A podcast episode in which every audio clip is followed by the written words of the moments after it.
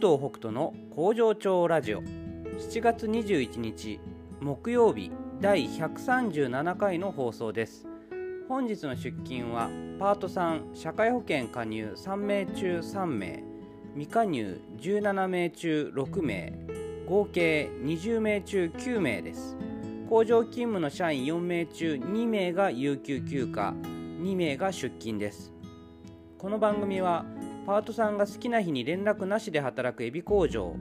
パプアニューギニア海産代表の武藤北斗がお届けします、えー、現在6時50分ですね、えー、今日も、まあ、社員がね2人有給休暇を使ってるんですけども、まあ、コロナとか、まあ、濃厚接触者になったり陽性になったりまあ、あとは学校が休みになったり雨が降ったりとねいろんなことがあるのでちょっと、まあ、社員パートさんともに休みがあの多いような感じですけどもまあとにかく今はちょっとねコロナがねすごく気になりますね。あのこれまでこの23年ねコロナでいろんなことありましたけども、まあ、正直うちの会社にとってはそんなにこうまあ、影響なく来てますし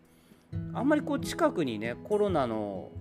その陽性の人濃厚接触者の人がっていう感じじゃなかったんですけどもここ数週間のねこの増え方で今日確か東京で3万人超えてるって言ってますけどもまあ増え方がバーンとね来てで、まあ、大阪に関してはまあ、他の都道府県もそうなのかな。ちょっと分かんないですけど検査がねできない状態なんですよ。だから、まあ、パートさんも、まあ、パートさんの家族も含めて、まあ、熱が出てるけどもコロナかどうかは分からないけどもまあ休みますっていう方がねやっぱ増えてるんですよね。だからこうなってくるとちょっと今までよりもかなりコロナがなんか、うん、身近な感じになってきてちょっと注意した方がいいかなっていう感じになってきました。でこういう時はねちょっと対応を考えるのと同時に、まあ、従業員同士が、まあ、いつもにその争わないため嫌な感じを持たないモヤモヤしないような関係になるために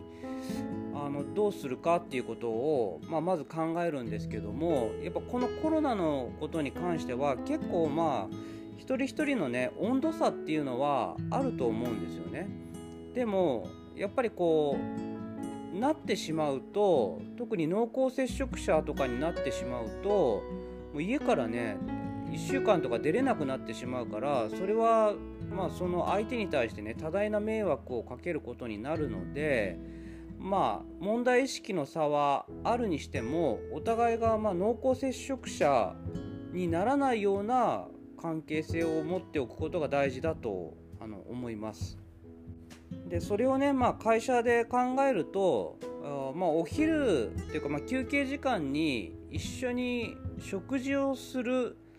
っていうところ以外は今のところ考えられないかなっていう感じなんですよね。マスクをした状態で、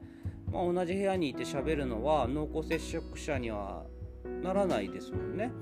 ということは、まあ、食事をする時だけなので、えー、これまではね、まあ、なんとなく皆さん気をつけてくださいっていうような言い方をしてたし、まあ、今日もね実際僕お昼にあお昼じゃない、えっと、工場内で、まあ、ちょっといる人に対して、まあ、コロナ増えてきたしまあうんちょっと、まあ、熱が出てるだけっていうことも含めて、まあ、心配だから。まあ、なるべくね一緒にご飯を食べたりとかそういうことをあのしないようにしましょうみたいな感じで言ったんですね。でまあこれは軽い形で言ってあの強制力がある感じじゃなかったんですけどでもねやっぱりこういろいろちょっとその後に考えてやっぱりそれじゃあ不満な人もいる、まあ、不満というか心配な人もいると思うんですよね。で一緒に、まあ、お昼を食べていて、まあ、今まで食べてたのに突然ねちょっと、うん、なんか別々に食べましょうとかも言いにくいだろうしということを考えるとこれはもう会社側から強制的に一緒に食べちゃいけないっていうふうにした方が丸く収まるんじゃないかと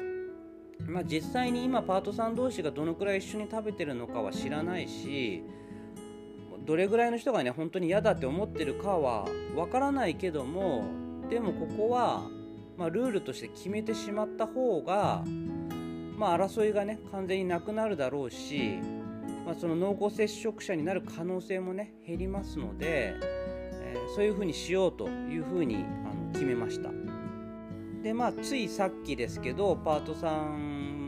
というか、まあ、社員も含めてか。従業員みんなにあの一斉にメールを送りましたのでちょっとそれを読みます。従業員の皆さんへ武藤です。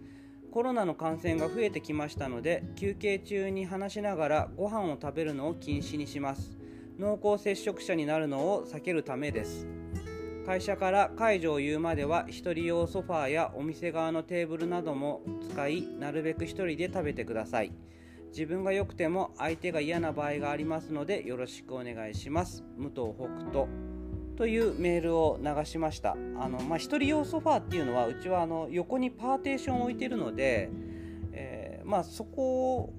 だったらね大丈夫かなっていうことなんですけどまあもともと僕らはあの休憩時間をバラバラでみんな取るっていう癖がついてるのであんまりねそんなに神経質な感じになる必要はないんですけども、まあ、一応こうやってルールとして決めてい、えー、こうかなと思います。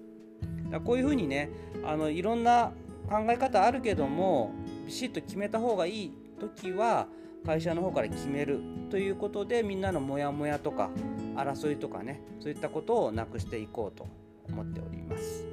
はいということでまた明日バイバイ